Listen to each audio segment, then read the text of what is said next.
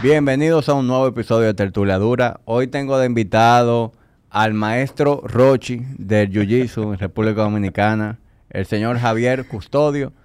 Digo señor por respeto, porque somos contemporáneos, ¿verdad, Javier? Claro, claro. Bueno, eh, hoy vamos aquí a hablar de Jiu-Jitsu, eh, claramente, pero también, a pesar de que vamos a hablar de Jiu-Jitsu, creo que esto es una conversación que a cualquier joven, a cualquier papá, a cualquier mamá, le puede interesar porque este tema de las artes marciales se transfiere a muchas cosas y, y- y puede ser parte del desarrollo integral también de, de cualquier individuo. Ready. Brother, bienvenido. Gracias, gracias por la invitación. Bienvenido a tu primera participación en un podcast, porque ya me dijiste que no, no había Así es. ido a ninguno antes. Nuevecito. Aquí hace falta un, un podcast de artes marciales. Hay uno que yo no sé si si, si sale con la con, como que con una frecuencia semanal, no sé si tú lo has visto, que es de Hochi Bautista, Sí, sí. que habla mucho de MMA. Sí, eh, yo- no sé, no recuerdo el nombre de ese, pero sí, creo que... Yo como que tengo mucho que no lo veo en mis highlights, en, Sí. en, en social media. No sé si, si es que no me está saliendo tema de algoritmo o si es que no lo no ti- tienen un están tiempito tirando. sin sacar episodios. Pero hace falta algo así. Hace falta. Mientras tanto te abro las puertas de, de tertulia dura para que hablemos de eso. Gracias, gracias. Eh, Javier, yo ya yo, evidentemente te conozco. Para quienes no te conocen, ¿de qué manera tú te, te autodescribes y qué rol tú tienes ahora mismo en, en lo que es Jiu-Jitsu, en, en el landscape Bueno, nacional? eh, estoy eh, liderando una escuela, colectivo Jiu-Jitsu, donde usted forma parte de esa, esa Orgullosamente. familia. y nada, yo eh, vengo de, de machete, entrenando artes marciales. eh, no fue eh, mi primer deporte. Yo, yo vengo de, del mundo de la natación. Ah, tú vienes de ahí. Exactamente. Yo desde niño ese era, ese fue mi deporte. Bueno, pues tú eres el segundo nadador en episodio continuo, porque antes de ti vino Piero. Ah, sí, el de piedra. Y hablamos de natación también. Sí, entonces yo vengo de ese mundo y ya, ya de adulto eh, me invitaron un día simplemente a, ¿A qué edad arrancaste a practicar Jiu-Jitsu? bueno, hace de eso, tengo 37 y eso fue eh, 2009, finales de 2009. O sea, hace 13 años. Hace 13 Tú años, tenías sí. 24. Ah, por loco, tú no estabas tan muchacho cuando empezaste. Bueno, sí. Hubiese querido, después que conocí el arte, eh, Claro, el- lo mismo, hubiese querido conocerla con anterioridad, porque la realidad que, que es una ventaja eh, cuando tú ves esos niños eh, que entrenan, que compiten a esa edad pequeña, o sea, tú lo ves y entiendes que son guerreros a esa edad y, y, bueno, el carácter que, que eso le da para la vida y todo eso a los niños que cualquiera hubiese... qui- qui- quien no sabe, yo le invito a eso, que, que los niños lo, lo lleven por ahí para que conozcan de sí. eso. Y tú sabes que hay mucha gente que tiene esta, esta percepción de que de que a lo mejor no quieren que sus hijos sean violentos y porque no quieren que sus hijos sean violentos no le promueven las artes marciales. Pero es algo que yo he aprendido en las artes marciales, que te desarrolla todo menos la violencia. Todo, es Al todo revés, tú agarras a una persona violenta, la pones en artes marciales y es poco probable que esa persona ejerza la violencia. Sí, sí, porque lo, lo que hacen básicamente eso es la- las artes marciales, es eso. Cuando ya tú tienes el conocimiento, el dominio, que entre comillas tú sabes de lo que eres capaz, eh, es todo lo contrario. Tú no, no, o sea, la violencia para nada. A mí e- e- es una pregunta básica que te hacen a ti en la calle, y de que mierda, pero tú, tú agarras una gente en la calle y tú te quedas, no, loco, todo lo contrario. Claro. Ah, Vienen a buscar un lío conmigo y yo le pido excusa y... Claro, tú eres el primero que, que sale corriendo. claro, claro, porque nadie quiere verse en eso y...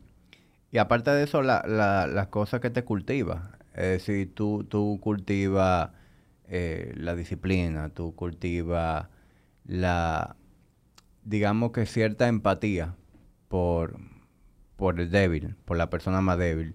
Y yo no conozco, deben haber, tú sabes, eh, personas eh, que se salen de ahí, pero la norma es que si tú eres, domina una arte marcial, tú no abuses ni hagas un mal uso de lo que tú sabes hacer. Sí, eso es, eso es lo normal. No, no, Aunque no- siempre aparece un bully, eh, porque siem- eso, es, eso es típico, pero es poco probable. Sí, sí, eso no, no, no es algo normal que se vea eso de, de y una al, persona. Y al mismo tiempo se convierte en, en, un, en una válvula de escape, porque si tú eres una gente que eh, tiene mucha energía, te gusta la agresividad, pues ya tú tienes un deporte en el que tú logras canalizar esa energía. Sí, porque es, básicamente eso, porque eh, es lograr tú liberar eso diariamente. Eso es como le dice, hay gente que van al, al psicólogo, eh, uno entrena. o sea, esa, esa energía uno la libera a diario en los entrenamientos, en la lucha. O sea, eh, eh, eso es un alivio eh, diario que, que- que uno vive. Y, y yo creo que todo, todos los hombres tuvimos nuestra época de chamaquito en lo que nos gustaba luchar. Ya sea Sí, claro. lucha libre, ya sea sombra, ya sea ponerte los guantes. Pero todo niño tiene en su ADN esa característica de que le gusta pelear, le gusta embrujarse. Sí, sí. Y cuando tú practicas jiu-jitsu, eh, como es el caso de nosotros, como que tú tienes un momento en el que tú eres muchacho de nuevo. Eso es lo que yo siento. Es decir, cuando nosotros estamos luchando, yo siento como que yo volví a mi infancia y que, y que estoy de, de chercha, de redajo, peleando con una gente que no tengo la intención de hacerle daño, pero al mismo tiempo estamos luchando. Y, y que es algo sano, es algo deportivo. Sí. Sí, es eso mismo. Es como, es, es como encontrarte con los primitos otra vez. Claro. Y al mismo tiempo como que tú sacas eso que es primitivo, porque eso forma parte de- del, del ADN. de- sí, sí. Y de las mujeres también. O sea, digo hombres porque los hombres tendemos a, a ser más, más agresivos, a disfrutar más de ese tipo de cosas, pero de igual manera hay muchísimas mujeres, como vemos en la academia, que hay varias mujeres que, que son una entregada. Sí, igual, las mujeres, o sea, eh, eh, pudiese haber más participación femenina en el deporte, pero eh, al no conocerse tanto el deporte en general, eh, ya tú sabes que es un, un tema el, el que llegue a las mujeres eso. Básicamente las mujeres que están o son esposas o amigas de alguien que entrena. Eh, llegan mujeres eh, por invitación de, de otra, de una amiga que practica, pero como no lo viven diario, es muy difícil que se queden a veces. Sí. Pero una vez conocen el deporte, una vez se empapan de ello, entienden cómo es la mecánica, eh, pues, totalmente se... Sí. Se enamoran y, de eso. Y, y existe como esta, esta percepción de que, de que las mujeres que hacen artes marciales son eh, amachadas, Marimacho. marimacho. Y eso no ha sido mi experiencia. Es decir, allá, quienes, la- las chicas de allá en la academia, todas son muy delicadas. Sí, sí, sí. Eso es... Eso es una percepción que se tiene por, por, por el mismo desconocimiento, yo diría. Claro, no, porque la mujer, la, estereotipo, la gente asocia, ah, bueno, a ti te gusta la agresividad, pues no, pues tú, tienes, tú no eres una mujer, o sea, o tú no eres delicada, tú eres amachada. Sí, y sí. hemos visto en todo, así como tú ves en deportes como, como el levantamiento de pesa o el crossfit, que siempre han sido dominados por los hombres, cada vez más hay más mujeres interesadas en ese tipo de cosas. Y una cosa no quita la otra. Es decir, que tú seas una mujer que disfrute, eh, sea agresiva con tu entrenamiento, cualquiera que sea, sea un deporte de artes marciales o sea cualquier otro deporte en donde se compita, eso no te, no te hace, no te tiene que quitar feminidad ni, No. ni ninguna delicadeza. No, no, eso es así. Eh, eh, la- las mujeres es- tienen, tienen esa ventaja cuando empiezan a entrenar Jiu-Jitsu. O sea, según lo que yo he podido ver, es que hay un, como un desarrollo de, esa personalidad de ella que, bueno, por el mismo tema cultural que existe, de que la mujer es, débil, o sea, ese tipo de cosas, de estereotipos que dicen, eh, cuando las mujeres empiezan a entrenar Jiu-Jitsu, que empiezan a, a entender cómo dominar, cómo domina una persona, cómo, sea, cómo hace una sumisión, cómo hace un control, cómo defenderse en unas situaciones aquí en la calle, eso, según lo que yo he visto, es como una, una seguridad en esa personalidad que le da a las mujeres, como que eso le, le, refuerza ese tema. Y, y, eso no es algo, como tú dices, que le quite su parte femenina, o sea, siguen siendo mujeres delicadas y hermosas. Claro. Eh, allá en la academia, eh, tú arrancaste la academia eh, poco antes de la pandemia, ¿verdad? Justamente a un año de la pandemia. A un año de la pandemia fue que, empezaste. Cuando yo estaba ya en el, en el pico más alto, yo creo que cuando iba despegando. Ahí mismo entró la pandemia. Eh, hubo que readaptarse a todo, como todo el mundo. Y no, durante mucho tiempo cerrado, porque el, Jiu-Jitsu fue lo primero que se fue y de lo último en, regresar, por ser un deporte en el que no hay distanciamiento en lo absoluto. Al revés, es un, es un deporte en el que se trata de acortar distancia. Exactamente. Entonces, gracias a Dios sobrevivimos a eso de, de la pandemia, eh, pero se aprendieron muchas cosas de ahí, de, de ese lo, que te quería preguntar es, eh, ¿qué te llevó a abrir tu propia academia? Yo recuerdo, yo vengo también de, Machete, ahí fue donde yo empecé a practicar.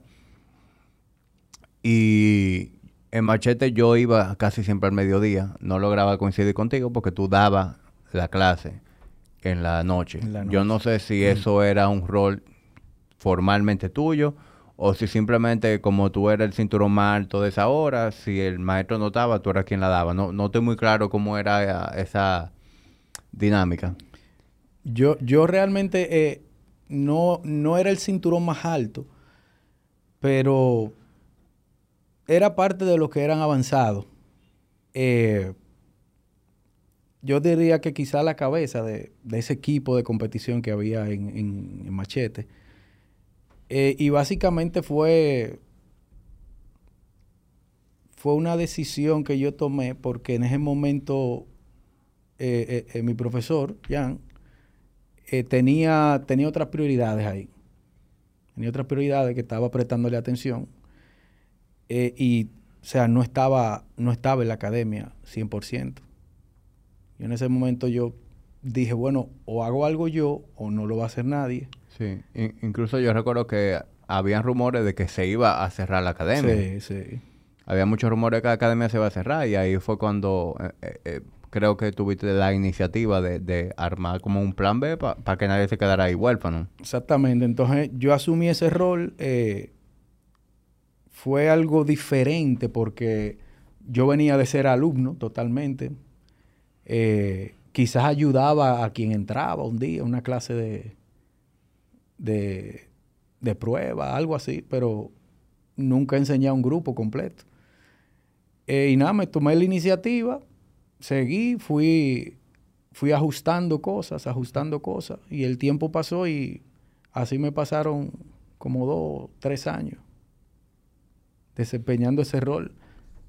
Pero llegué a un punto ya en el que yo necesitaba más, porque ya decía, ok, yo yo doy clase, estoy ayudando a mi compañero de, competencia, pero eh, me, quedaba la parte mía. Yo decía, pero yo necesito más. Claro. Entonces ahí que tomo eh, la decisión de buscar, eh, buscar otras escuelas donde practicar fuera de aquí del país. Ok. ¿Y ahí es donde entran los Méndez en la ecuación? Sí. Sí, ahí es justamente eh, yo, hice una, matemática simple y dije, ve acá, ¿quién, ¿quiénes son los duros? Esto, pues yo voy para allá. Y gracias a Dios pude, pude costear eso. ¿Y cómo es? O sea, en ese momento tú eras cinturón marrón, ¿verdad? No, yo era cinturón morado ahí. Sí. Ok. Tú eras cinturón morado. Tú dices, ok, yo quiero aprender de alguien más. Sí. ¿Cómo diste con los Méndez? ¿Cómo fue ese primer paso? O sea, tú te apareciste allá en la academia y dijiste, hey, vengo de RD y quiero, quiero ser duro. tú sabes que yo venía dándole seguimiento justamente desde ahí, desde que yo era cinturón morado, eh, azul, morado. eh, porque eh, era una academia que ellos lograron conectar bien con, con, la gente, con el marketing que hacían. Entonces yo veía que era algo como que muy diferente a lo que estaban haciendo las demás escuelas, la forma que ellos se mercadeaban, o sea, eh, el entorno que ellos mostraban de escuela, lo que ellos dejaban que el público viera de su escuela. Y oye, ese estilo que ellos llevaban me gustó, porque era un estilo que no era algo eh, tradicional como se veía en las demás escuelas, en las demás cosas. Era algo como más moderno, más, más, fresco, por así decirlo. Eh, y óyeme, innegablemente los tipos son unos monstruos yo hago mi análisis y digo, mira, pero yo quiero ir para allá. Investigo dónde es, qué es lo que hay que hacer, le escribo, recibo su respuesta, venga a visitarnos, yo arranqué para allá. Cuando yo llego allá, eh, me topo con, con una sorpresa porque fue la primera vez que yo me di cuenta de cómo era que entrenaba un campeón mundial. O sea, de, de, de qué era lo que, lo que se hacía no es lo que lo, lo, típico que uno hace aquí, que tú te vas a tu trabajo y a, las 5 va a entrenar. Ahí yo me topé con, con muchachos jóvenes que cinturones azules, que, o sea, viven literalmente el día entero en la academia. O sea, eso me hizo entender a mí, o sea, qué es lo que hace un competidor. Claro. O sea, no es, eh, eh, eh, no es lo poco que, uno hace en, en Dominicana, decía yo. Claro. Entonces yo vi, vi ese esfuerzo, vi, lo, lo, llegué a conocer a ellos, a los Méndez, y después de ahí, muchachos, era todos los años para allá. O sea, ¿qué, cuántos años tú tienes ya visitando la camioneta? Yo tengo desde el 2017. Ok. Visitando ¿Y, y, tú vas anualmente? Anual, todos ¿Y qué tiempo tú duras allá? Todos los años voy, duro dos semanas, tres semanas. Lo más que duraba tres semanas. Normalmente duro dos semanas tres semanas. Ok. Y esa promoción de cinturones, es decir, tu promoción de cinturón, ¿quién, te hizo cinturón marrón? ¿Fue Giancarlo? Giancarlo. ¿El cinturón negro sí fue algo de los Méndez o fue Giancarlo también? No, fue, fue en, Washington, en la, en la sede central de, de Yamazaki. Ok. Sí, eso sucedió ahí, eh, pero fue también eh, aupado por, por, por Giancarlo. O sea, fue el que hizo todo lo los movimientos para que eso sucediera. Ok. O sea que tú no tienes un único, tú no tienes, tú tienes varios maestros. Tú tienes Giancarlo, que ha sido, por lo que entiendo, tu maestro, quien, quien te llevó de un cinturón blanco hasta el grado que tú tienes sí. hoy en día. Y, y los Méndez han sido también una influencia de, de digamos que refinar tu arte marcial. Y, tota, Totalmente. No, no, hay otra forma de decirlo mejor. O sea, es, básicamente eso, porque ya, ya con, o sea, ya tenemos básicamente una, eh, una relación, o sea, con, ellos. O sea, ya eh, hay, hay, cosas que se han tratado por detrás de, eh, en cuanto a, escuelas se refieren. y ya hay una relación con, con el profesor Guillermo y, y, con lo que es la escuela de colectivo. O sea, nosotros hablamos cada vez que yo voy, o sea, no es que va un desconocido, o sea, sí, sí, sí tratamos temas y cosas de eh, en cuanto a lo que yo quisiera, porque yo, o sea, tuve la oportunidad de, sentarme a hablar con él y de, expresarle lo que yo quería hacer con mi proyecto colectivo. Eh, recibí consejos de él y, y nada, se creó como, como ese vínculo, por así decirlo. Okay.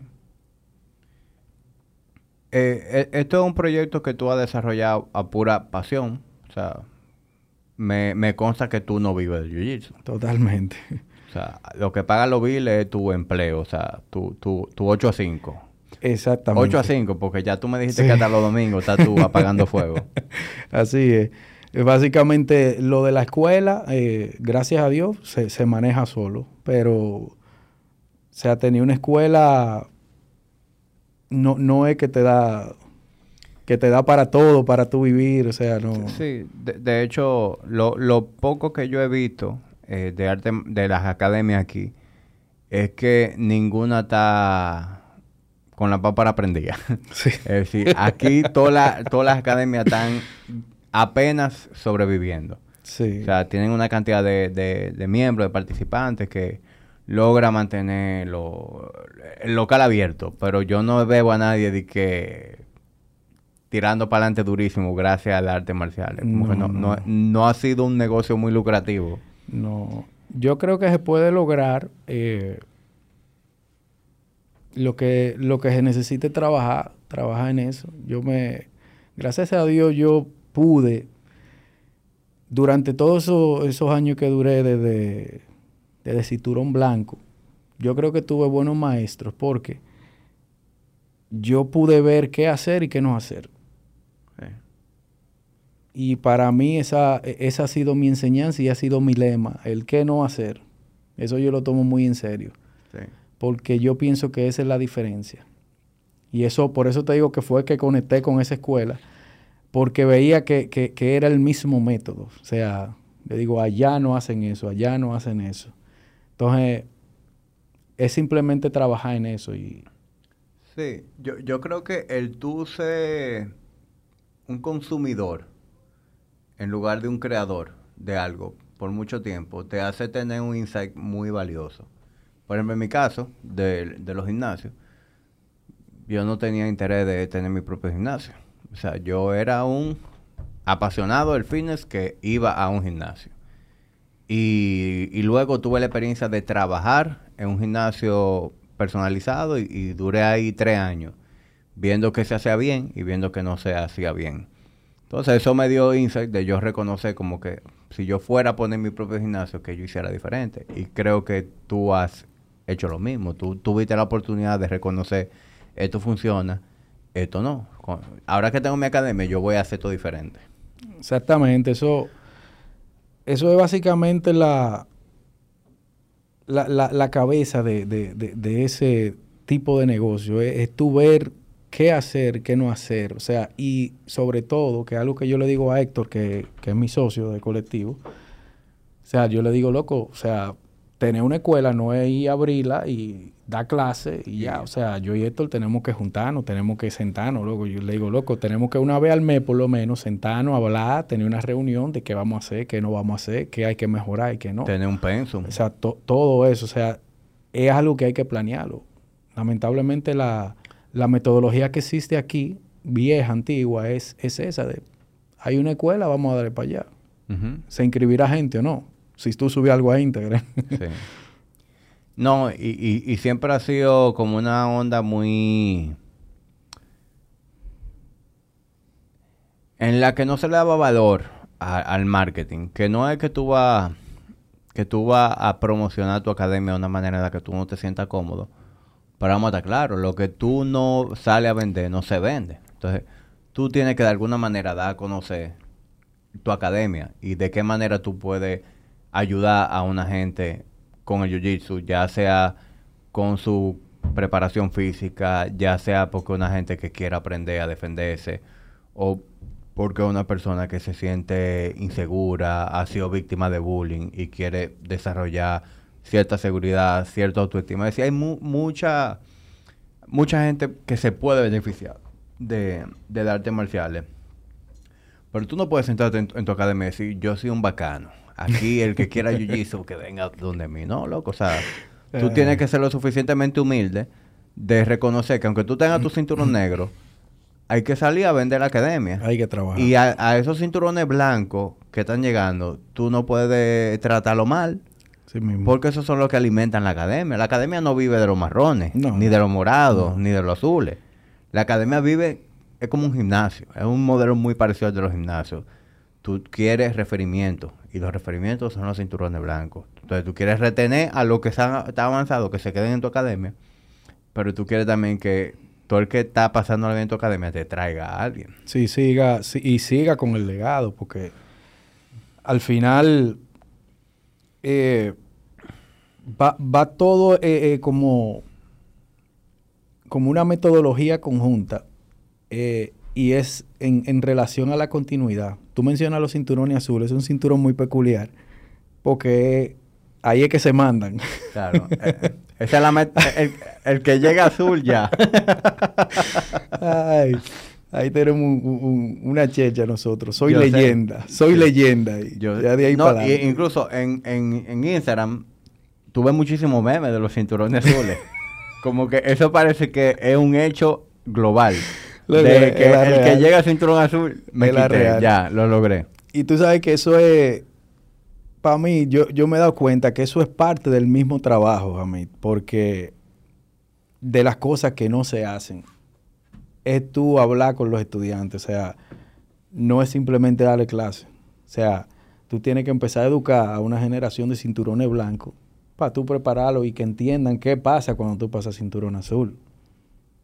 O sea, la mayoría se van porque sienten una presión. ¿Por qué? ¿Cuál es la presión? La presión de los azules es que ya yo soy azul. O sea, ningún blanco te debería meter la mano. Te debería meter la mano. Y con los azules que tengo, o sea, tengo que tratar de tal nivel. Que es una cosa estúpida porque... Sí, porque cuando tú eres cinturón blanco, como que tú tienes un ticket que todo se vale. Exacto, tú... open, tú no, no hay presión. Yo no, bueno, yo soy un cinturón blanco, yo no siento presión alguna. Porque si yo logro machucar a un azul, durísimo, soy un bacano. Pero me puede machucar un blanco que llegó ayer a la clase. Y nosotros tenemos no, no pasa nada, exacto. Entonces, ese, es parte de la presión y es por eso que, coño, tú le pones un reto. Dices, mm. mierda, está... Pero yo, creo que también es como que un sentido de, de, de ya, logré como que cerrar un ciclo. Y logré un paso ya. Ya. Pues yo te voy a decir algo. En el en el jiu-jitsu brasileño, un cinturón, eh, son... ¿cuál, qué, tiempo dura promedio en pasar de un cinturón blanco a un cinturón azul? ¿Dos años? Dos años, depende la, las escuelas, depende la, la asistencia de, la frecuencia, claro. Sí. porque en mi, caso yo tengo mucho tiempo practicando y, y yo no, yo soy consciente de mi inconsistencia. Exacto, exacto. ¿Entiendes? Yo, loco, ¿tú sabes cuando yo empecé a practicar? Yo empecé a practicar en el 2017. Cepal. Hace mucho tiempo. Pero, ¿qué pasa? Cuando yo empecé a practicar, yo tuve varios, varias cosas que trabajaron en mi contra. Lo primero es que yo empecé a practicar porque quería, pero la verdad es que yo no tenía el tiempo. Entonces, en esos momentos el negocio me exija muchísimo. Para mí era prácticamente imposible y en la noche, por eso nunca te vi. Y yo lograba a veces ir al mediodía a veces. Entonces una semana yo podía ir dos días y una semana no iba en lo absoluto. Entonces yo por, muy, por dos años así fue que practiqué.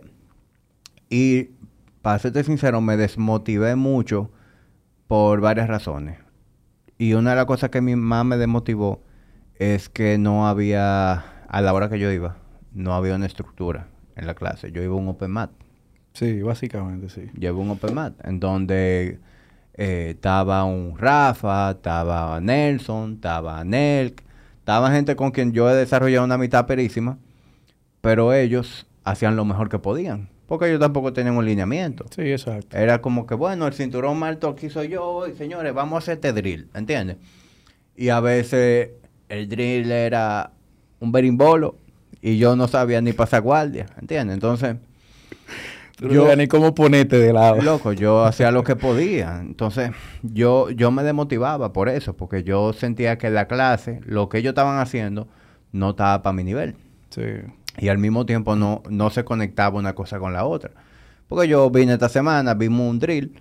La semana que viene yo llego y estamos haciendo de la arriba, que no tiene nada que ver con otra cosa totalmente diferente. Y, y loco, yo me sentía en un limbo. Yo lo que aprendí para serte sincero, lo aprendí fue roleando, correcciones que me hacían los muchachos mientras estábamos roleando. Eh, y cogí, tú sabes, un poquito de base, pero yo te voy a ser sincero, yo, yo en cuatro meses, siendo consistente allá en colectivo, yo he aprendido más que lo que duré en esos dos años en, mi Open Mat al mediodía. o sea. Sí, es, eso, es, el tema de, de, tener esa, esa guía, como tú dices, de, de tener a alguien ahí que, que enseñe, que, pero básicamente que hable, sea, con los estudiantes, que eso, ese, ese es el punto mío. Por eso yo, yo trato demasiado en, la, academia con los cinturones blancos. Porque para mí, o sea, yo tengo los lo, lo, morados, los azules, los marrones. Pero para mí ya yo, yo lo tengo en un, en un punto. Yo trabajo mucho con los blancos. Por eso yo siempre estoy luchando con los blancos, luchando, porque yo quiero, o sea, quiero darle esa guía para que cuando pasen azul no suceda lo que sucede. Entonces yo vivo encima de ellos, aparte de cuando acaba la clase, quizás le dedico unos minutos a decirle a toditos, señores, miren, las cosas son así, así. Cuando ustedes se vean en esta situación, no se preocupen, esto pasa por esto. O sea, trato de, de, dar esa guía, que era cosa, como yo te digo, yo aprendí qué hacer y qué no hacer, que eran cosas que muchas veces yo no veía.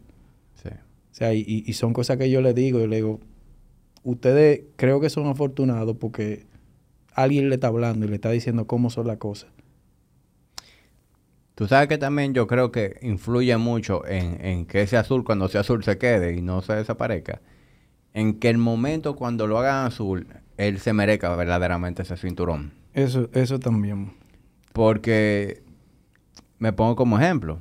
Cuando yo empecé a practicar, loco, yo tenía, yo no te voy a decir un afán, pero loco, yo no quería parecer un cocinero con mi kimono, yo quería, quería un color ahí.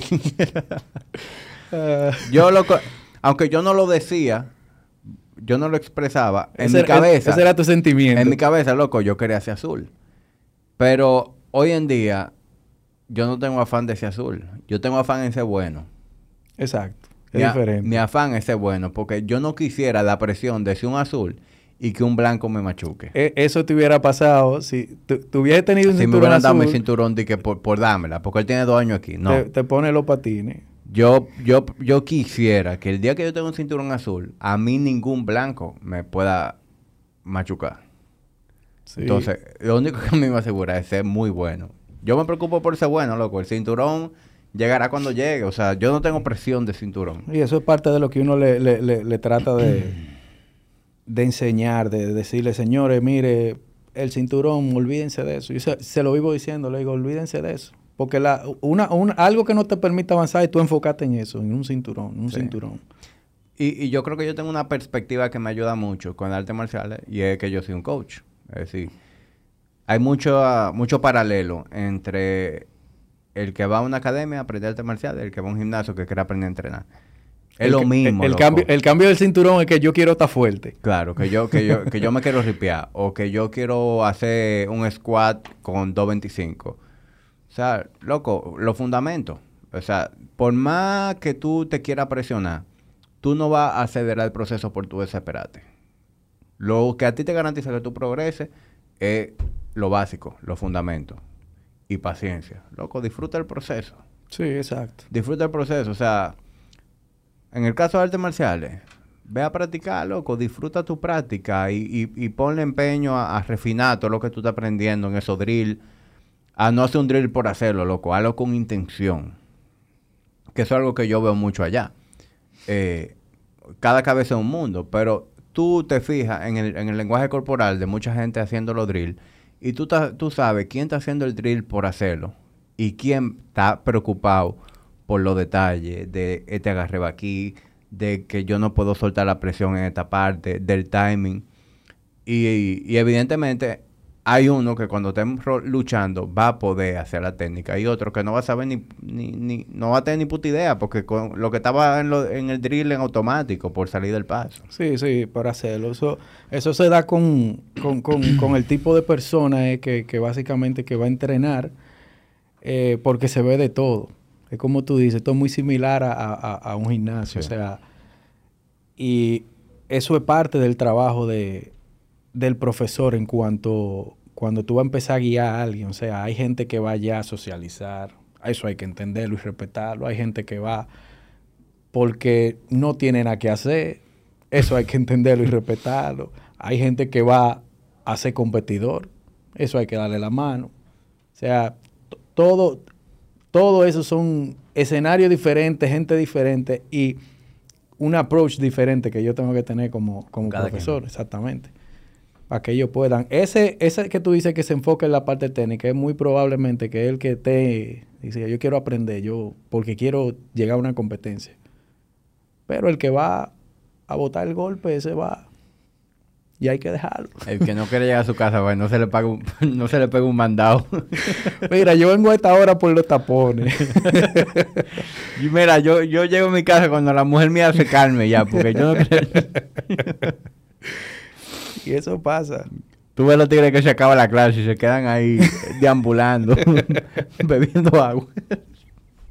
Mi hermano, pero recoge qué. Es verdad. Tú sabes que, que, otra cosa se da mucho en, en, en el, en el jiu-jitsu. Y yo pensaba, antes yo pensaba como que era algo, algo, local. Pero me he dado cuenta que es algo global. Y es como que el, la dema entre academias. Ay, sí, eso pasa. Loco, a mí esa vaina me... Eso fue otra vaina que a mí me demotivó mucho. Tú, tú seguro recuerdas que hubo una época en la que aquí en el gimnasio yo tenía unos mats. Sí, sí. Loco, cuando, cuando ampliamos el gym, eh, a mí se me ocurrió, como yo estaba en esa época muy enfiebrado con el jiu-jitsu, se me ocurrió, loco, poner unos mats porque tenía el espacio. Y ve como que qué podía salir de ahí. Eh, Nelk me dice, loco, déjame poner los mats, que si yo qué, yo, yo, yo voy a poner dinero de los mats y, y cualquier cosa yo yo me encargo de ver qué se desarrolla ahí. Loco, él compra su mat, ponemos los mat. Entonces de repente, loco, me veo como con una situación de chisme. En el medio. En el medio. Cuando, loco, yo tengo genuinamente la gana de tener un área donde yo pueda practicar, porque en ese momento yo no practicaba porque no tenía el tiempo. No, ya con uno va de ahí, pues estoy creando Se me hace más fácil. Pero también, loco, de, de, que los mismos clientes del gimnasio se interesaran en practicar. Pero de repente yo un esquema de que no, que si fulano va, eh, yo no voy a rolear con él porque él es de otra academia. Y yo veo que eso es un tema. Y que no, que no me suban un video, ese story, bórralo, porque yo no quiero que vean que yo estaba allá eh, mientras estaba fulano. Y a mí esa vaina loco me quilló. Pues yo, pero ven acá. Yo soy un hombre viejo. ¿Qué es esto? Yo, yo soy, en ese momento tenía que, que yo, 30, tenía más de 30 años ya.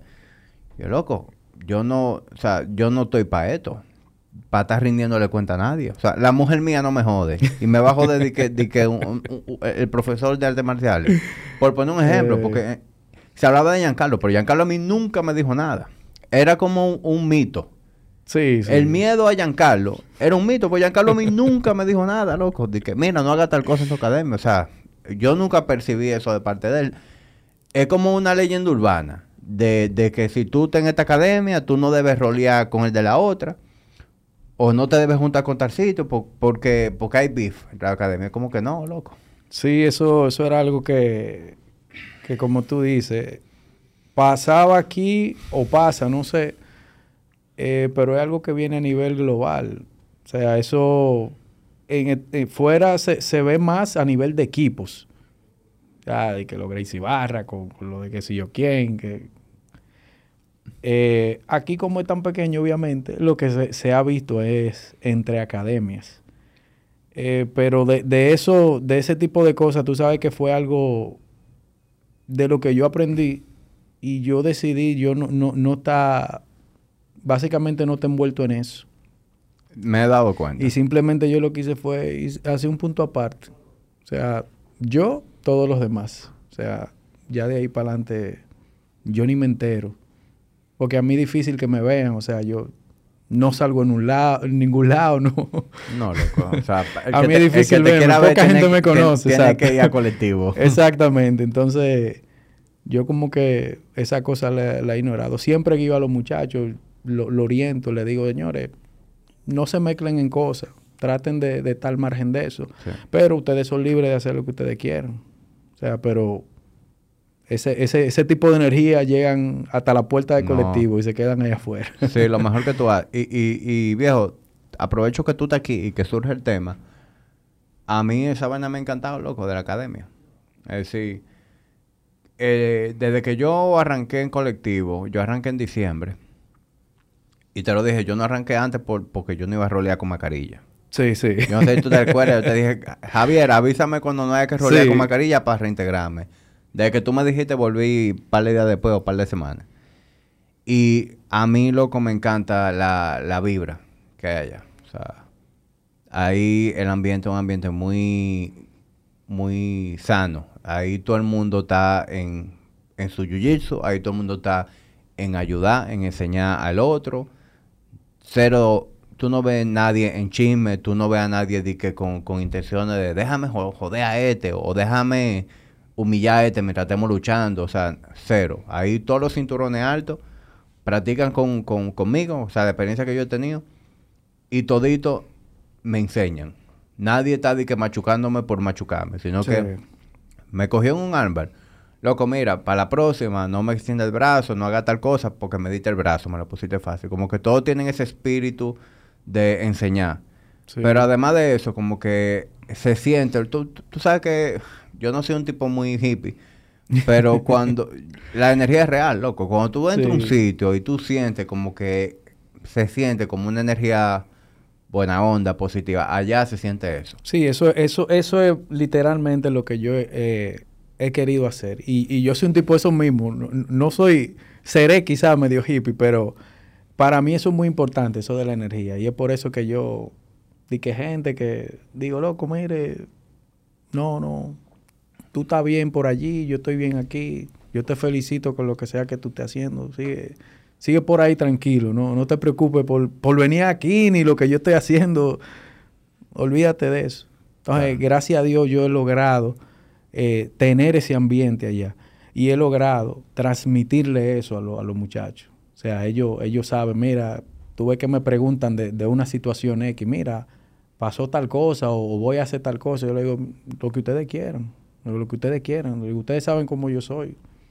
O sea, lo que ustedes entiendan que, que, que, vayan a hacer, o sea, háganlo, yo no tengo problema, pero yo se lo digo, tengan, tengan cuenta, o sea, cuídense de lo que vayan a hacer porque no todo el mundo tiene buenas intenciones a veces. Entonces, e, e, es, un tema. Sí. En lo que tú aprendió, tú tienes ya, me dijiste, 2000, tú tienes 13 años practicando. finales de 2009. Me imagino que tú has sido un entregado desde que empezaste, porque para tú llegar al cinturón que tú estás en 13 años, eso fue non-stop, me imagino. Mm, bueno, no. Si tú supieras que no. Cuando yo entré, eh, yo fui a una clase no entendí lo que pasó. Tuve que volver a ver porque la primera vez que yo fui no entendía cómo, o sea, me quedé con mucha duda. en lo que era valetudo. Ajá.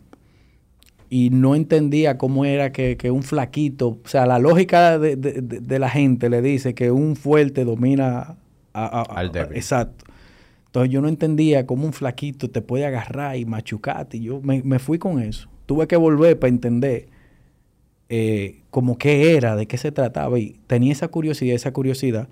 Ahí fue que yo me enganché con el Jiu-Jitsu, pero yo estaba nadando en ese tiempo más que lo que hacía Jiu-Jitsu. Entonces después fui cambiando, cambiando, cambiando. Me, me cambió todo cuando yo llegué a Cinturón Azul. Cuando yo llegué a Cinturón Azul, yo competí en, en un Panamericano. O sea, y, y esa competencia me hizo a mí aprender, o sea, cómo era que había que entrenar. O sea, y yo de ahí no he parado. ¿Te metieron la mano en esos panamericanos? Durísimo. Durísimo. Me tocó mi primera pelea con el campeón, con el que ganó eso.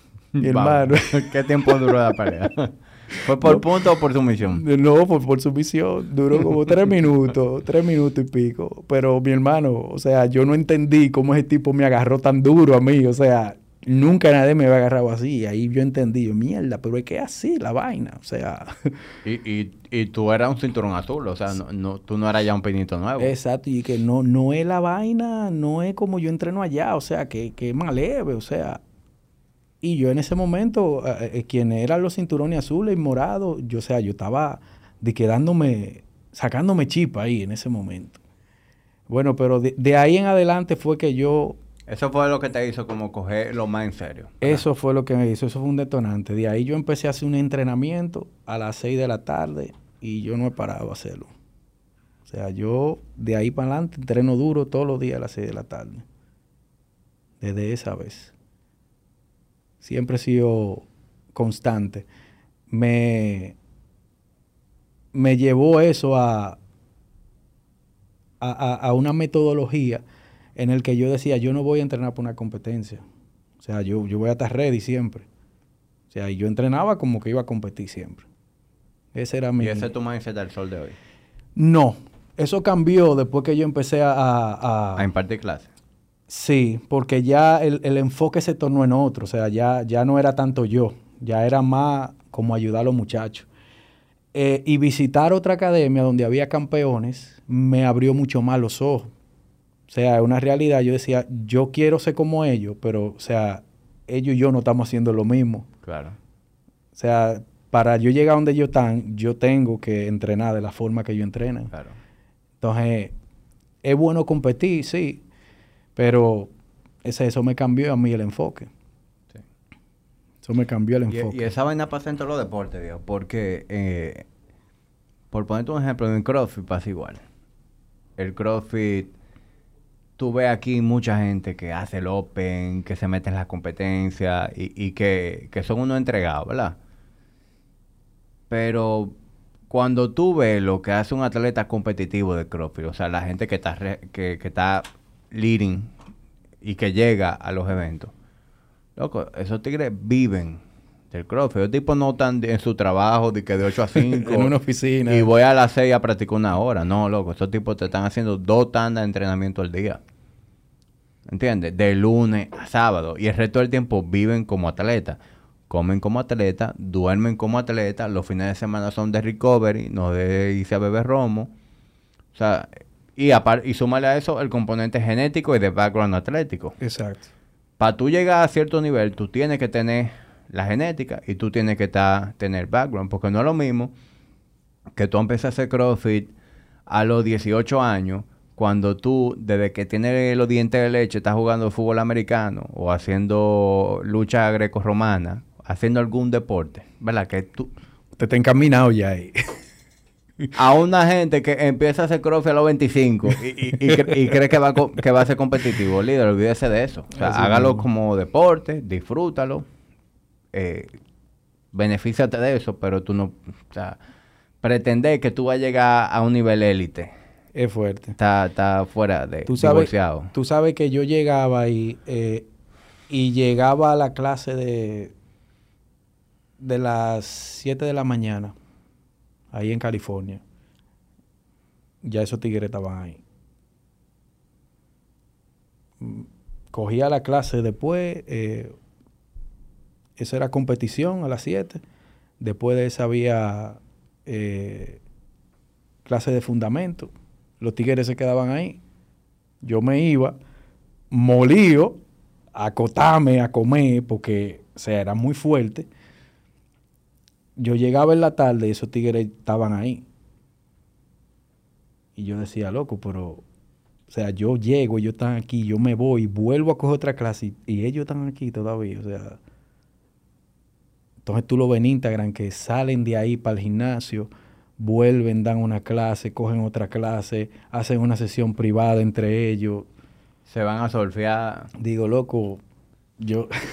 o sea, estoy- lo- lo- la realidad mía está muy divorciada de esta, de la de ellos, o sea, de, de cuál es.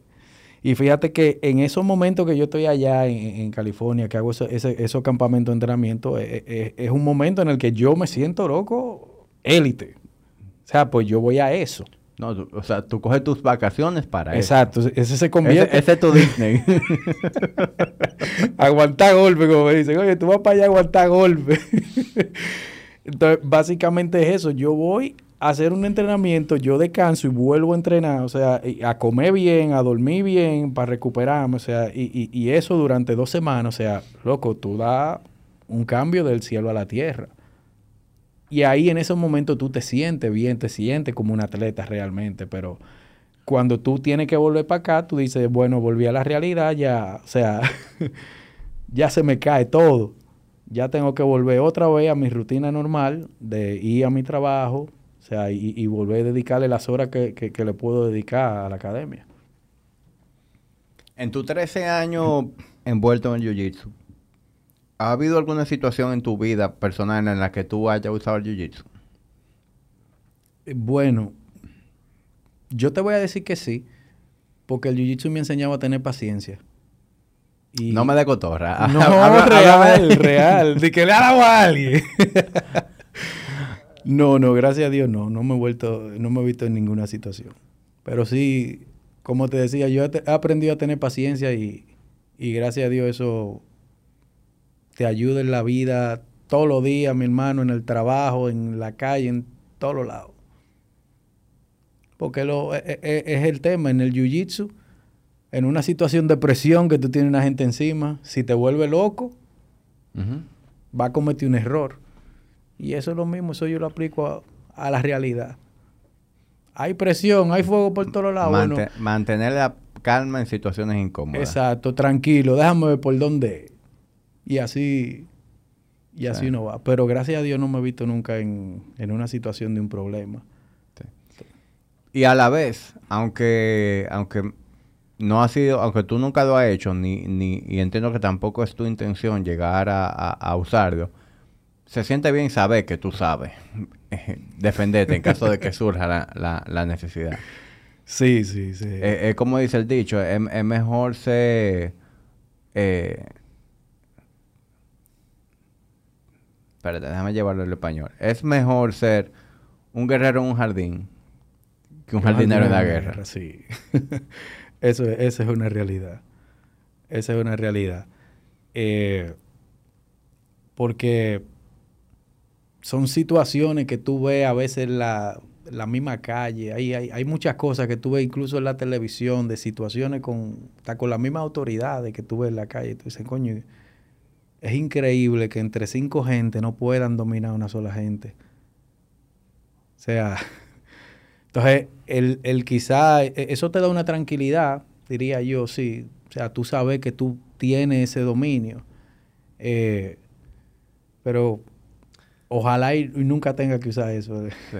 Tú sabes... Tú, cono- tú sabes quién es Joko Willink, ¿verdad? Sí. Eh, Joko fue a- al, al podcast de Joe Rogan.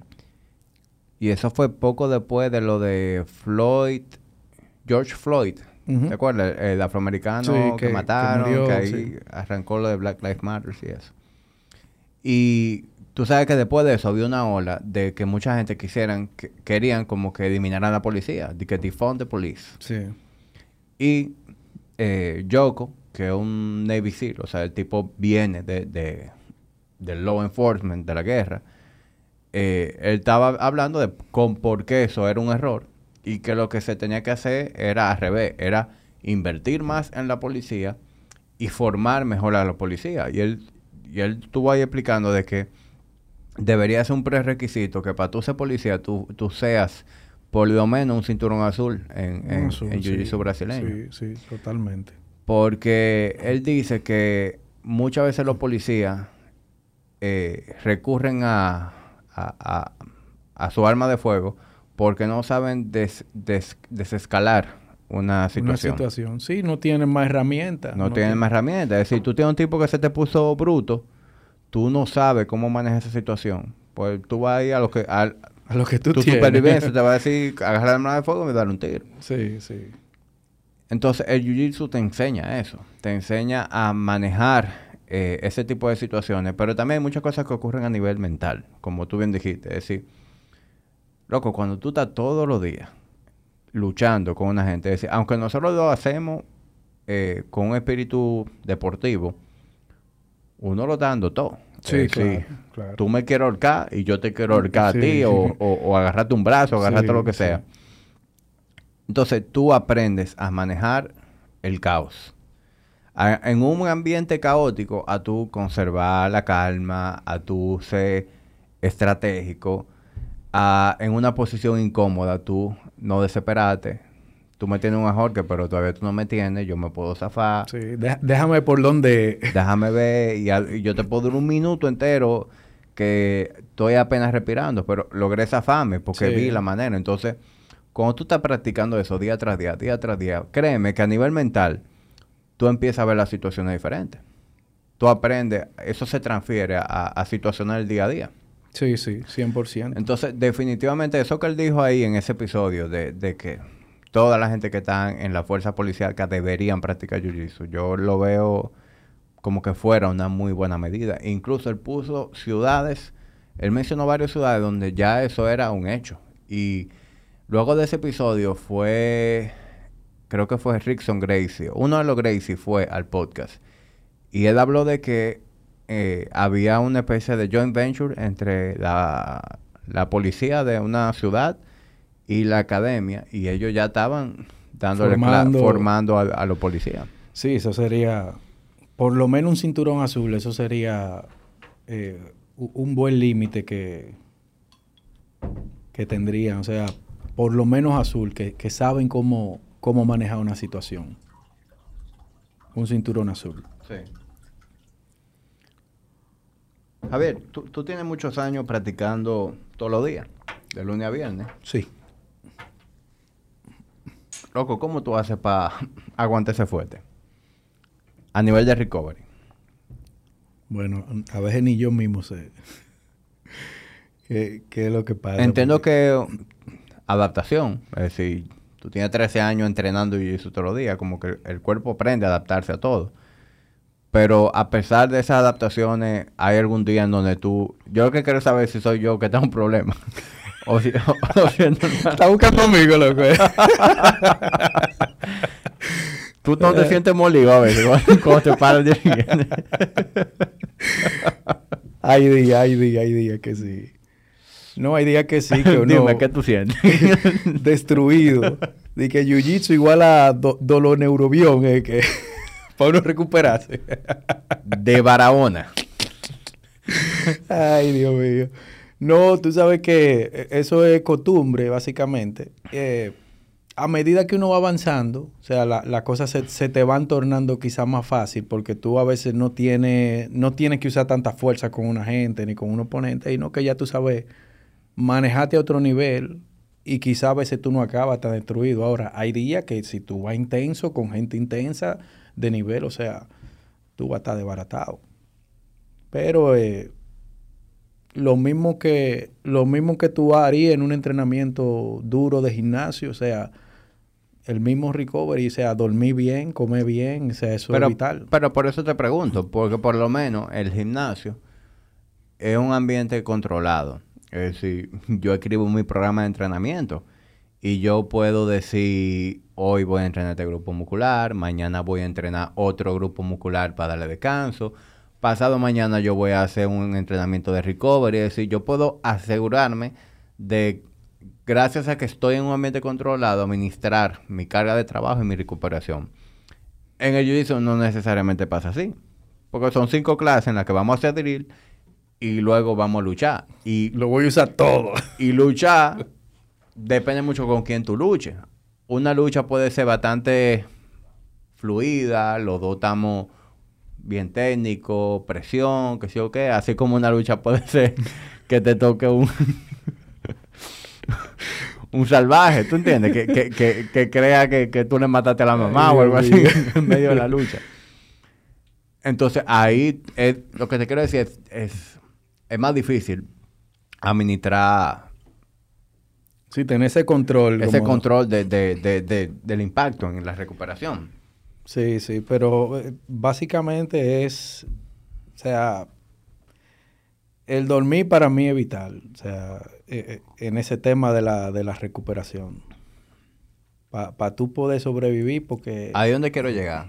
¿Qué, qué, cuáles son tus estrategias de recuperación? ¿Qué tú haces para rendir bien practicando y para recuperarte entre, entre prácticas? No, no, va lejos de lo, de lo mismo que, que tú ves, o sea, en, en tu gimnasio, de tú hidratarte, de de tú, o sea, comer, de tú poder dormir, de, o sea, por, por lo menos no, no hartarte de, de, ron y de cerveza. Uh -huh. O sea, no va muy lejos de eso. Eh. En, o sea, en, en, tu caso, ¿cuántas horas tú duermes? Bueno, yo duermo al, algunas siete, o seis o siete horas. Ok. Sí. Eso es el mínimo. Sí. O sea, No, está eso, decente eso, es- eso es el máximo. O sea, eso en- para ti. Pero en cuanto al librito de, de- del atleta, el manual. el manual del atleta, tú, tú estás haciendo el pago mínimo del atleta. y es que no hay forma de cómo tú hacerlo. O sea, no hay forma de cómo tú hacerlo porque imagínate, tú trabajando. Claro. Fíjate que cuando yo te digo que, que me voy a hacer un campamento, loco, yo acabo de entrenar, de matarme, yo voy a acotarme. O sea, para yo poder recuperarme, para yo poder hacer la clase que tengo en la noche. Porque si no, fuera imposible. Y ese primer día que tú llegas, que tú haces tu- ese entrenamiento, esa carga, loco, eso es, te pasó un tractor por encima. Ya a los dos días ya tú estás más o menos, ya, ya, ya le cogiste el ritmo, pero tú tienes que ir descansado, obligado. Yo recuerdo que cuando, cuando, cuando yo te conocí, tú me dijiste que tú eras vegetariano. O vegano o vegetariano. Sí. Y para mí todo este tiempo tú has sido vegano o vegetariano. Y los otros días yo estaba con el doctor Jorge García. Y estábamos hablando del jiu-jitsu y eso. Y no sé cómo tú llegaste a la conversación. Y yo le dije, no, porque Javier es vegetariano. Y es vegetariano. no, no es vegetariano ya.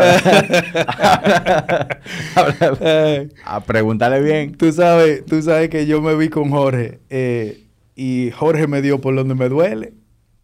Ajá. Jorge me dio por donde me duele y me, me dijo, mi hermano, usted po- podemos trabajar con usted así, eh, pero para lo que usted hace a la larga, yo creo que va a ser mejor que usted se vaya por este lado.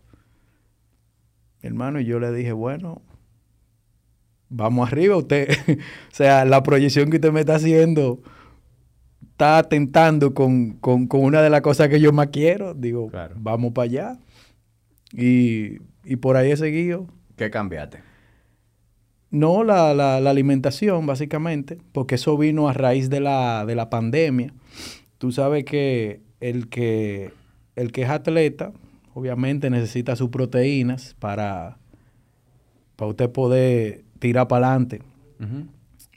Eh, al yo estar en pandemia, yo no estaba entrenando igual que como, que como se hacía. Yo tenía que consumir demasiado eh, carbohidrato, ya sea el, el legumbres y cosas, para yo poder llegar al número. Pero obviamente e- es- esa proteína que yo conseguía, o sea, no, no- esos carbohidratos que venían mezclados ahí, eso no se Sí, quemaba. o sea, para tú meterte 200 gramos de proteína vegetal, tú tenías que meterte 500 gramos de carbohidratos. Exactamente. Entonces, no, eso no se estaba quemando y obviamente, o sea, estaba viendo un incremento en, en, en- el Estaba peso. ganando peso. Exactamente. Entonces yo dije, hay, hay, que hacer, hay que hacer un ajuste por algún lado y ahí fue cuando, eh, cuando vi a Jorge eh, y, y él me dijo, mira, podemos trabajar así, pero te hago, te, te hago esa, esa observación ahí. Yo le dije, no, pero espérate. Cambie todo, dale para atrás. Ok. ¿Y ahora mismo cómo se ve un di- tu alimentación, un día normal para ti? No, ya, o sea, re- retomé el hábito normal de, de hacer mi proteína. Yo normalmente hago dos comidas al, al día solamente. Eh, Tú haces ayuno por las mañanas. Ajá. Entonces yo vengo haciendo el almuerzo, básicamente, ya. ya ¿Qué, el- qué, qué es tu almuerzo? Un día como hoy, por ejemplo, que tú comiste hoy. Hoy comí salmón, por ejemplo, un pedazo de salmón con, con vegetal y cosas así. Ya en la noche, de- depende de la intensidad, ya uno, uno se ayuda. Pero un día normal, que, por ejemplo, ayer, ¿qué tú cenaste ayer? Ayer eh, pollo horneado fue, un pollito. Al peluche. ¿Cómo así? Al pelo. Ah, no, con un arrocito para dormir. Arroz blanco. Sí, sí. Pero eh, después de eso de... ¿Sabe que yo estaba... La primera vez que yo me, me- me hice el cambio a eso de, de- de vegetariano, yo estaba preocupado por, por el rendimiento que yo iba a tener. Pero no hizo ningún cambio ni, ni, ni antes ni cuando volví a, a retomarlo ahora. O sea, tú no viste ninguna diferencia. No. A nivel de mi rendimiento, Y a nivel de tu peso, tu composición física. Tampoco. Tampoco. ¿tú, tú, ¿tú crees que el beneficio de eso está en que en el largo plazo? Yo te diría que sí. Yo te diría que sí, porque, bueno, más, antes que ahora, mi hermano, antes yo entrenaba duro. Yo, yo de verdad, yo no sé cómo yo podía hacer lo que antes yo hacía. O sea, yo antes salía de entrenar básicamente a las 9 y subía para el gimnasio arriba a darle una hora y media, a irme para mi casa después, a comer, a durar activo como hasta las 12 de la noche para dormir 5 horas y volver al otro día. Y eso yo lo repetía, yo no sé. O sea, yo no sé cómo. ¿Cuántos años tú tienes? 37. Bueno, eso hasta cierta edad. Yo creo que ya se acabó. hace, hace par de eh. No, y, y, eso, eso, la, la, madera de la que tú estás hecho influye muchísimo, loco, también. O sea, tu, tu, tu, tu genética, o sea, sí, sí. como tú estás programado, viejo. Hay, hay gente que son muy resilientes, que con poco sueño y manejando mucho estrés y todo, loco, te entrenan como unos animales. y tú ves que te duermen cuatro o cinco horas y al día siguiente te entrenan igual. Eh, pero hay gente que, que, que, no. ¿Entiendes? Hay gente que si no duerme sus siete horas, ocho horas, tú ves que el performance se va para el carajo la composición física empieza a afectarse. Eh, eso varía mucho entre personas, pero de lo que yo sí estoy claro es que ese camino de ese grinding, de que no matter what, yo voy a tirar para adelante, eso hasta cierto punto. Es una bomba de tiempo. Sí, sí. Ya sea porque viene una lesión, ya sea porque viene un burnout en el deporte, de repente ya tú estás harto, tú no quieres practicar más. O tú no quieres eh, o sea, no quiere competir. O sea, puede venir eh, de una manera u otra, ya sea desempeño, sea en salud. definitivamente lo, ideal es que uno no, no llegue al punto donde tú tienes que hacer algo con eso, sino que tú seas proactivo y digas, no, espérate, yo necesito dormir bien para recuperarme, yo necesito comer de esta manera. Es lo más inteligente que es lo que, por lo que veo, tú ha hecho que ha ido cambiando tu alimentación buscando eso. Sí, sí, buscando, buscando esa estabilidad y buscando eh, poder seguir teniendo ese... Ahora, loco, no, te hace falta la carne, ya tú estás comiendo carne, pero en el tiempo que tú fuiste vegetariano no te hacía falta la carne roja, sobre todo. No. Tú sabes que a mí me hacía falta, eh, o sea, un salmón, un pedazo de salmón, eso me hacía falta. Es verdad. Sí. Pero la carne no. Pero yo tenía, o sea, e, el tipo de, de personalidad, o sea, que yo tengo, yo soy, como quien dice, determinado. Si yo digo me voy por ahí, o sea, yo me voy por ahí. Y yo trataba de, de obviar eso. O sea... ¿Y tú lo hacías eh, por motivo de... ¿Entendías que era más saludable o era algo ideológico? ¿Qué, qué te hizo cambia al, vegetarianismo? En ese momento fue como, fue, como una mezcla de todo. Porque en ese momento también yo como, cuando logré hacer ese cambio, yo, yo tenía, quizá por, no sé, por la forma quizá, diría yo, del mismo entrenamiento, de, de cómo yo vivía mi día, eh, yo tenía como una saturación de, de, de, eso de, la comida. Y, por ejemplo, yo al final, yo nada más estaba comiendo eh, pescados cuando yo hice el cambio. Pero fue, fue como que me cansé en ese momento. Entonces, no, no, por e, eso me ayudó a, a, no, a no tener esa dependencia, como tú dices, y que, que me hacía falta. Eh, pero en ese momento básicamente fue, fue, fue eso, ese, eso que me hizo hacer pero tú leíste algo que te motivó, viste un eh, eh, documental. Eh, era una combinación de todas esas cosas. Entonces yo decía, bueno, ya que yo no, ya que casi no como va, pues, pues, ya, pues la dejo. Hay gente que porta caña también que se me Es más barato. Ay. No, no, no, qué va. Me acuerdo que esa vez yo, fue mucho lo que regalé que tenía ahí. Llévense eso. Es verdad, sí. vacíate la nevera. Sí, vacía la nevera. nah, si te da para eso, tú me llamas. Otra vez que Claro. no, no. Ya Joel me advirtió, ya. Ya no va. Te oí, te oí eh, mencionar que tú terminabas de practicar y subías a hacer pesa, hora y media. ¿Eso es algo que tú continúas haciendo? No, ahora no, no tengo. Donde estoy ahora no tengo esa estructura que tenía antes, ni, ni la facilidad, eh, ni el ánimo tampoco de hacer eso. Entonces, eh, básicamente ahora yo eh, hago pesas dos veces a la semana y ya los otros días lo distribuyo en, En Jiu-Jitsu. en Jiu-Jitsu. ¿Y cuando haces pesa, qué tú haces? ¿Un entrenamiento cuerpo completo? Hago cosas más específicas que me... Yo trato de hacer cosas que, que, que me ayuden con, con lo que yo hago. O sea, trabajar eh, el upper body, mucho peso muerto, o sea, cosas que me ayuden con, con, con el jiu-jitsu. Eso es lo que yo sie- siempre me he enfocado en eso. Los días que yo hago pesa, yo na- nada más hago una hora de entrenamiento de jiu-jitsu a las 6 y cuando acabo esa hora, entonces paso ese peso.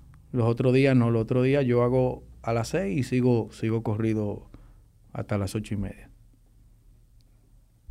Ok.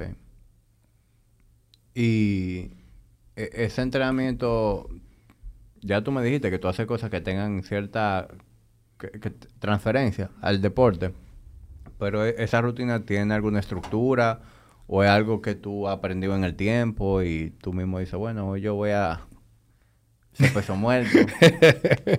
sí, básicamente es así. Yo trato, trato de, de ya con la experiencia, eh, de hacer la, la, cosa que, que yo he aprendido y entiendo que, que me ayudan para eso. Pero yo trato de, de variarlo. Si, si un día hago peso muerto, por ejemplo, lo mezclo con otra cosa o, o otro día trabajo el, el- el torso, por ejemplo, o sea, y lo mezclo con otra cosa. De, de lower body tú haces también squats, Squat, haces sí, con exacto. Sí. Cool. Y, y upper body, ¿qué tú haces usualmente? ¿Pull-ups? Exacto, pull-ups, trabajar con lo que era el, ese tipo de cosas.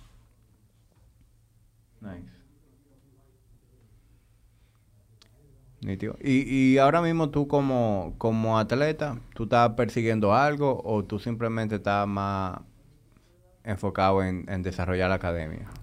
Mira, yo tengo desde, desde que salí buscando de aquí, eh, que, que, que empecé a viajar para entrenar en otro lado, tengo básicamente la misma meta y es aprender.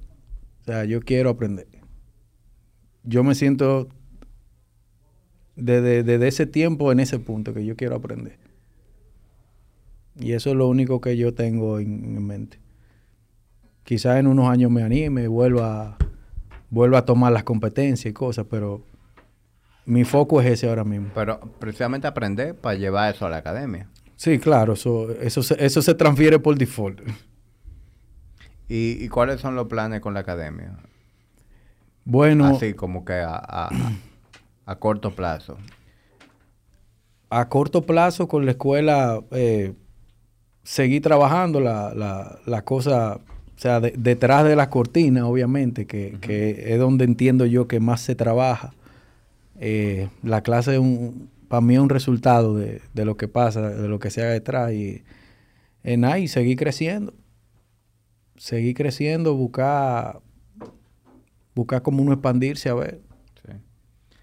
Que a, a nivel de espacio físico, creo que ya ustedes están en ese punto. Sí, Eh, estamos... Porque ahora, de las últimas semanas que, que he ido, yo he visto una cantidad, creo que es récord, de, de gente. No, esto es como que el, el- tú estás ahora mismo en el, en el momento más alto de la academia o han habido momentos donde tú has tenido más, más miembros. Yo llegué a- yo, nosotros llegamos ahora al número que teníamos antes de la pandemia. Prepandemia. Ujú. Ahora llegamos a ese número. O sea que de aquí para adelante todo es, es nuevo para ti. Exactamente. Pero ya yo creo que estamos, estamos chiquitos. Sí. Sí, no, o sea, a nivel de espacio físico se practica, porque estamos practicando, pero al mismo tiempo como que no cabe mucha gente más. Sí, sí.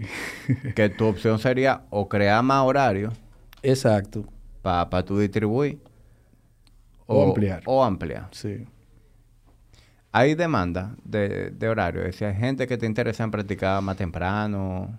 Siempre, siempre aparecen gente, pero, o sea, uno trata de guiarlo porque que te digan dos gente, mira, yo quiero una clase a las 10 de la mañana. No, pero por ejemplo, ese, ese, ese, ese 4 a 6, a lo mejor. No, no, esa hora, a esa hora tenemos clase de para niños. Ah, ya. Sí, Ya. tenemos clase para niños en la tarde. Eh, pero aparecen adultos, adultos aparecen a veces haciendo solicitudes, poner clase en la mañana, a las 10 por ahí. Pero que se hace difícil tú crear una estructura para... Para gente. Exacto, para darle clase a esa hora a tres o cuatro gente. Bueno, pues por lo que tú me dices, lo que hay que hacer es buscar un local más grande. Esa sería la idea. Nítido. La, la gente que quiera, que tenga interés en, en aprender Jiu-Jitsu, da el primer paso, que eh, y, duh, ir a la academia y anotarse.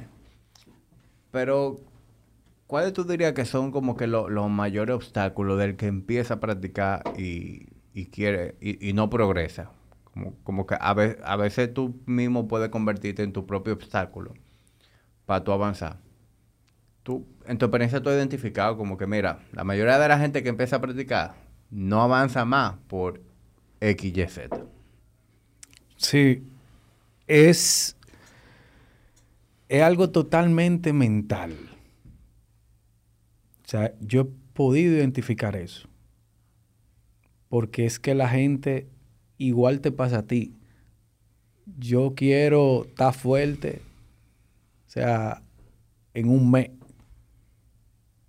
Imagino que tú ves eso.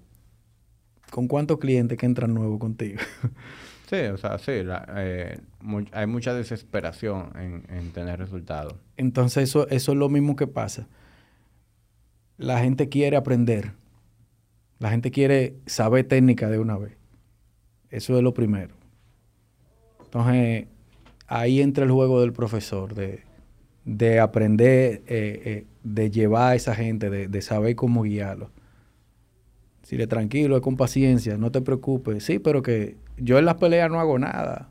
Digo, muévete, tranquilo. O sea, esas son cosas, e- e- eso le pasa a todo el mundo. Llegan gente que, que quizá, por decirte algo, que hacen crossfit, por ejemplo, y entran a pelear y ve que se cansan antes de que, de que llegue a tres minutos.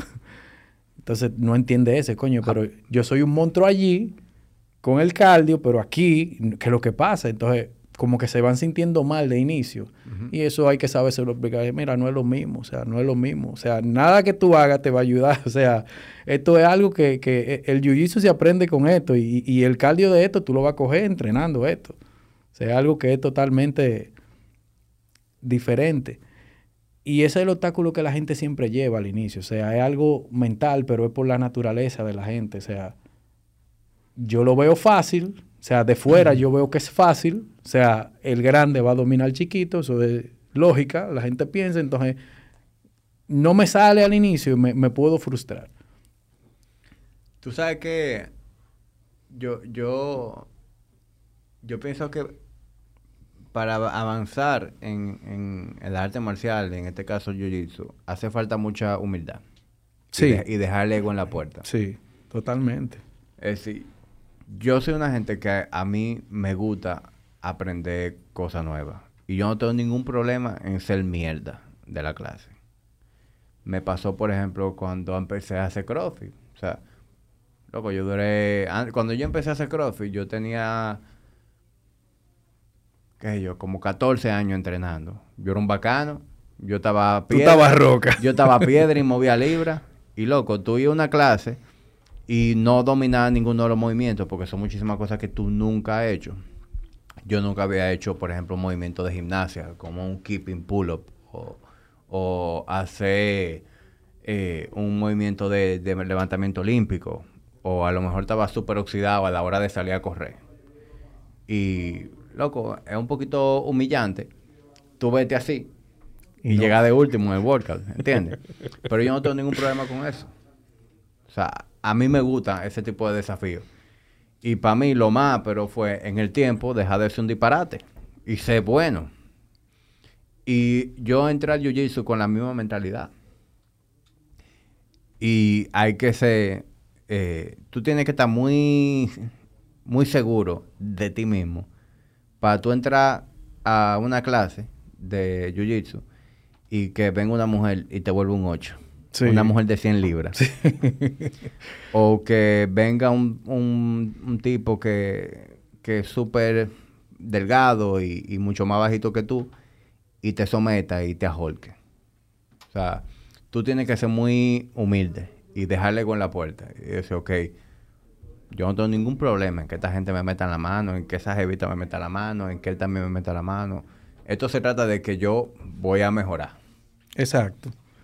Pero yo, yo sé que a lo mejor por mi, por mi entendimiento de cómo funciona ese tipo de cosas, que por ser coach y por lo que he vivido en el gimnasio, yo sé que yo tengo un mindset más avanzado en ese sentido que la mayoría de la gente. Yo puedo imaginarme que para muchos tipos, llegar a una clase y que te meta la mano un carajito que pesa 100 libras menos que tú, debe ser humillante.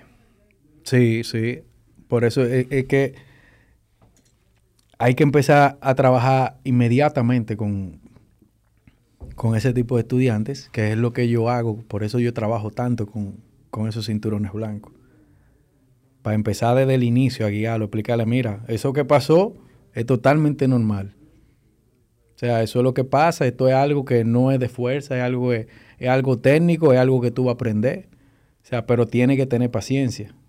Porque esa es la primera pregunta que, muchos te hacen. ¿Cómo yo avanzo aquí? Viniendo a la clase. Yo, yo, siempre le digo, no hay un truco, no hay un atajo, entrenar. Esto es como volar un avión. Hora de vuelo, tú necesitas hora de tatame. Claro. Tú sabes que otro fenómeno, yo me imagino que tú tienes que lidiar con eso. A mí no me toca porque yo soy un alumno más en la clase. Pero me imagino que cuando llega alguien que, se vio, vio un video en YouTube. se pasó una hora, un par de horas viendo un canal de YouTube y quiere venir a, aplicar. a aplicar lo que ve en el canal de YouTube. Me imagino que eso también debe ser un obstáculo para el aprendizaje de mucha gente, porque lo que mucha gente no sabe es que no es que los videos de YouTube estén mal, es que tú no eres todavía el Tú no, tú no estás al nivel de, Tú no eres todavía la persona que se beneficia de eso. ¿Entiendes? Sí.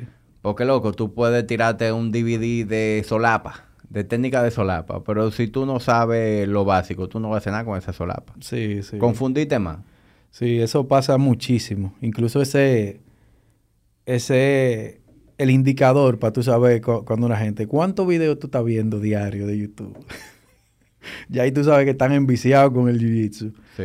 Eh, pero pasa muchísimo, pasa muchísimo que llegan creativos llegan creativos y me preguntan y que, mire, yo voy esto, pero no me salió. Y yo, ¿qué fue lo que tuviste? Tú sabes que yo, como soy tan consciente de eso, yo no, yo no estudio videos de YouTube. Para no confundirme. Yo, yo, te diría que eso, yo no lo, no lo veo como mal.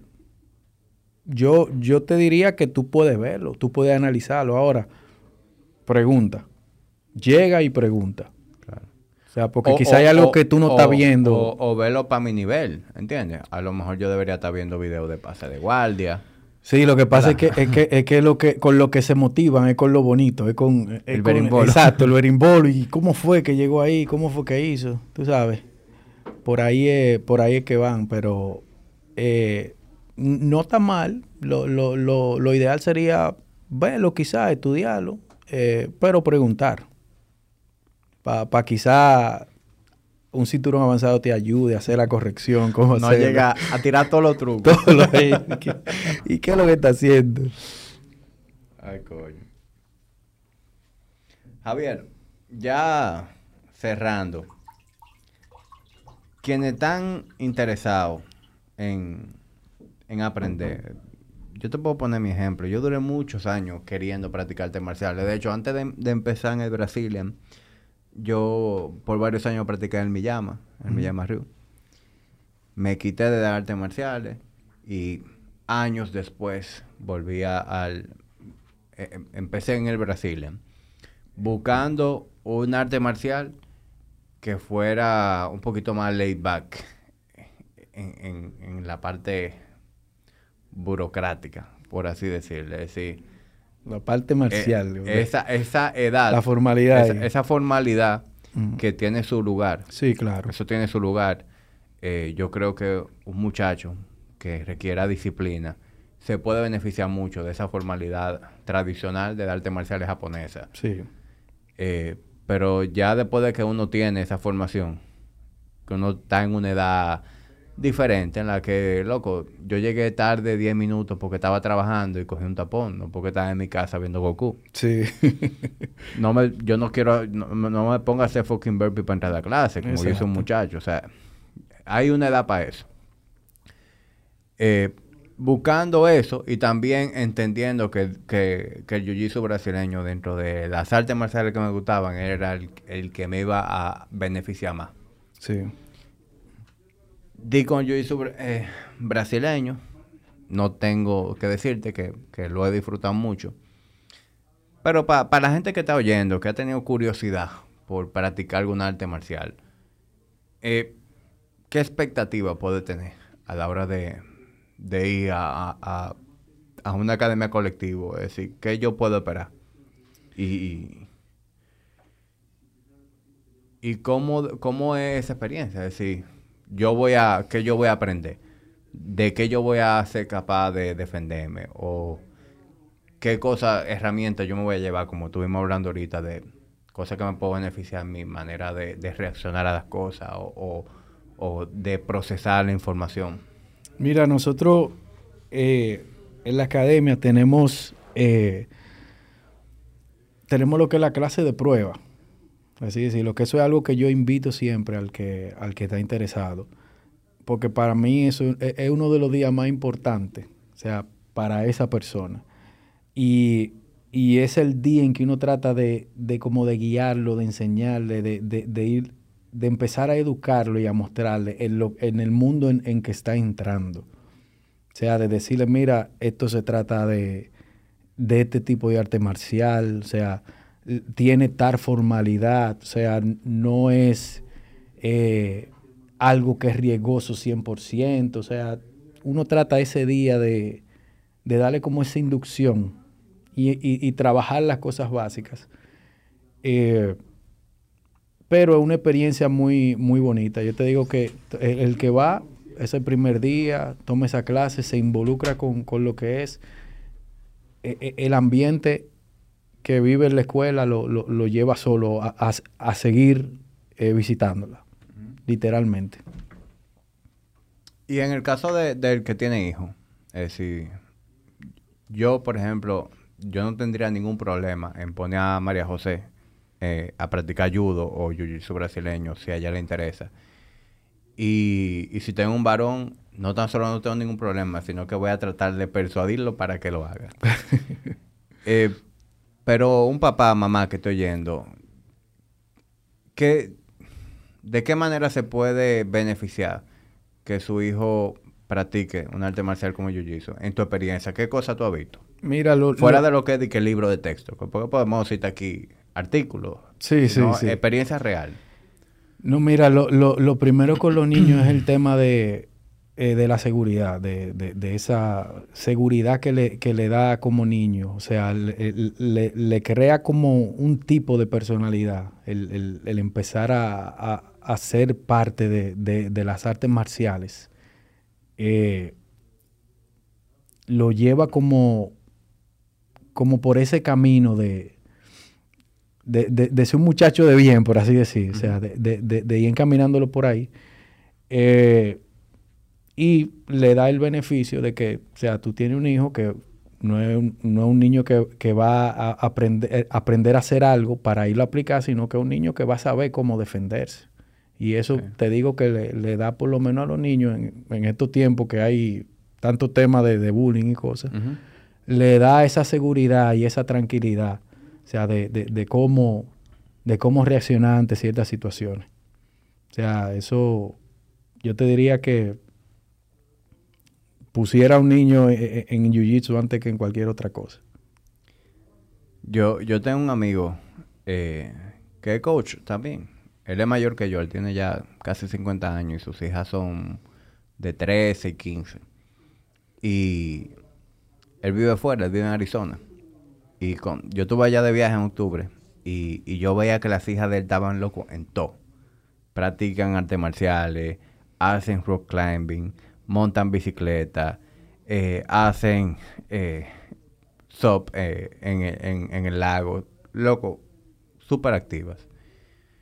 Y yo le pregunto, ah, por, o sea, evidentemente tú eres un tipo activo, pero hay alguna razón por la cual tú la tienes en tantas actividades. Y me dijo, bueno, eso la mantiene lejos de los problemas. O sea, todos los problemas modernos, ¿verdad? Eh, son productos de carajitos que están pegados de un tablet, pegados de, un, pegado de un televisor. Y obviamente, si, tiempo que no están practicando deporte, haciendo actividades, es más probable que estén haciendo algo que lo meta en problemas. Sí. Entonces, eso. O sea, esa es la razón principal por la que él tiene a sus hijos en tantas actividades. Y luego son carajitas sub con muchas habilidades sociales. Eh, salimos a cenar y eran niñas que tenían conversación. O sea, podían tener una conversación con todos los adultos. O sea, tenían e-, esas habilidades sociales. Son locos súper atléticas. O sea, las carajitas te hacen de todo. Y viejo, yo me fui como que con eso. Como que yo quisiera eh, tener ese mismo mindset eh, con mis hijos. Y en el caso de las artes marciales, pues yo creo que ahí tú tienes un doble beneficio. Eh, porque tú tienes algo que desarrolla disciplina, que le desarrolla el carácter. Pero también, en el caso de Embry varones, pues, tú le estás dando algo que lo va a enseñar a defenderse. Sí. Entonces, Hoy en día se habla mucho del bullying y a veces se quiere tapar el, bullying con un dedo, de decir, eh, no, el bullying está mal, el bullying no debería existir. O yo voy a poner a mi hijo en un colegio en donde el bullying esté prohibido. Loco, es una curita temporal. Sí, exactamente. tú evitar a tus hijos que, que, que no tengan un lugar donde haya bullying, de momento tú tienes cierta tranquilidad, pero tú no lo estás poniendo en una posición a largo plazo que se va a beneficiar. Porque el mundo está lleno de bullies. En algún momento, de alguna forma, lo va a encontrar. Loco, el mundo está lleno de bullies. Y si yo puedo darle a mis hijos la oportunidad que desde chiquitos sepan lo que es un bully y aprender a defenderse del bullying, pues que, lo hagan desde chiquito. Sí, pues le, estás regalando las mejores herramientas. Claro, entonces cuando un niño o una niña tiene esa capacidad de saber defenderse, no es que vaya a, va a salir a buscar problemas o, o, que va a vivir metido en pleito pero en el momento en que tenga que, lo va a hacer. Sí, pues va, a tener las herramientas. Y si tú te fijas, y, y, y, recordamos nuestra época de colegio, de carajito, siempre el que es víctima del bullying eh, es quien no se atreve a poner un stop. Porque a veces ni siquiera hay que pelear. El simple hecho de que sepan que contigo no se pueden meter. De que tú no eres una presa fácil. Ya. Sí. Cambian para el otro, para el otro que sea más débil. Desde que quisieron joder contigo y tú les respondiste, o tú te paraste en dos patas, ya, contigo no se puede joder mucho. No, mira, a aquel es que le vamos a hacer bullying. Entonces, las artes marciales te dan eso. 100%. Y son un deporte, loco, aparísimo para desarrollarte como, como competidor. Eh, o sea que eh, esto es un, esto se puede ver como un blog comercial, pero literalmente, loco, yo eh, a mis hijos quisiera que practiquen artes marciales. Y creo que todo el que tenga hijos y quiera ponerlo en una posición como la que yo estuve describiendo antes, pues debería considerar lo mismo. De, de lo más bonito que yo he visto en, en relación a los niños con eso del jiu-jitsu, lo he visto de las dos formas.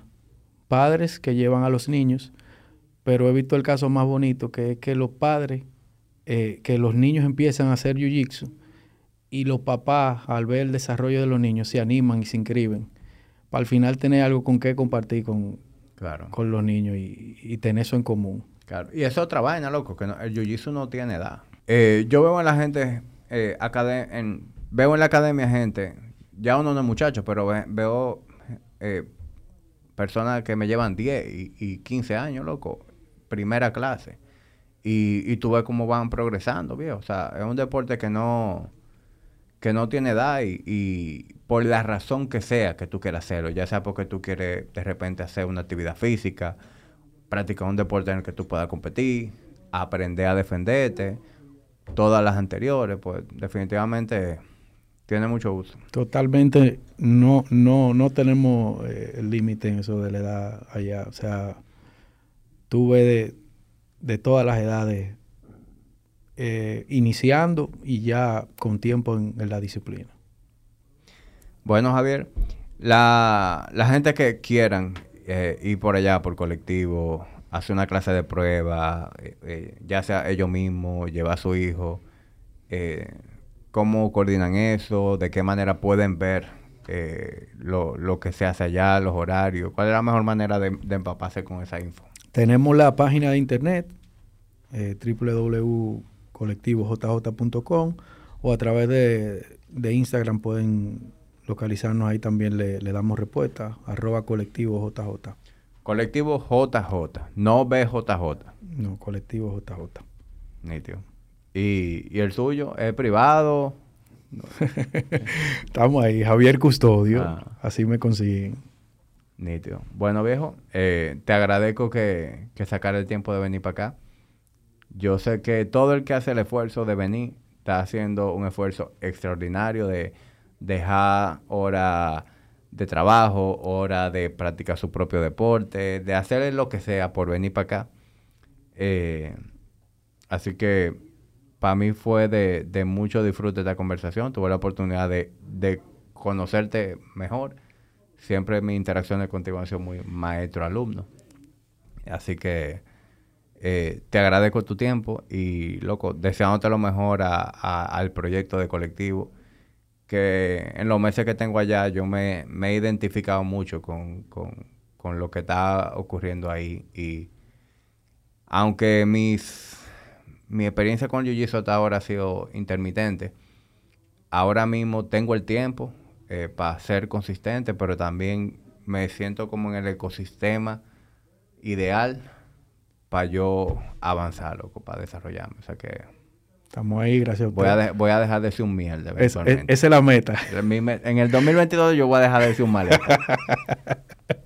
gracias a mí Señores, gracias por su tiempo y nos vemos en un próximo episodio de Tertulia 2.